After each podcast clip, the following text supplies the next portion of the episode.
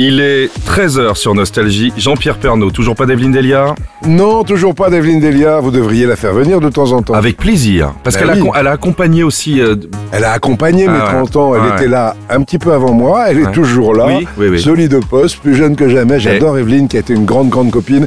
Et qui, qui autrefois, quand elle présentait une émission qui s'appelait La Maison de TF1, vous vous souvenez peut-être, bien sûr. une émission d'information pratique, j'étais un petit peu au placard à TF1 et elle m'a fait bosser pendant deux ans.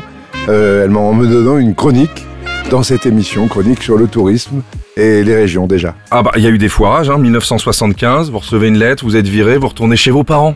Ben voilà, c'était après. Noël 75, euh, éclatement de l'ORTF, Ouais. Valéry Giscard d'Estaing décide de, de créer des chaînes indépendantes, Ouais. euh, dépendant toujours de l'État, certes, parce que l'État voulait pas se, se défaire de sa, sa, sa possession de l'audiovisuel, mais créant des chaînes indépendantes pour casser le monstre de l'ORTF qui les groupait toutes.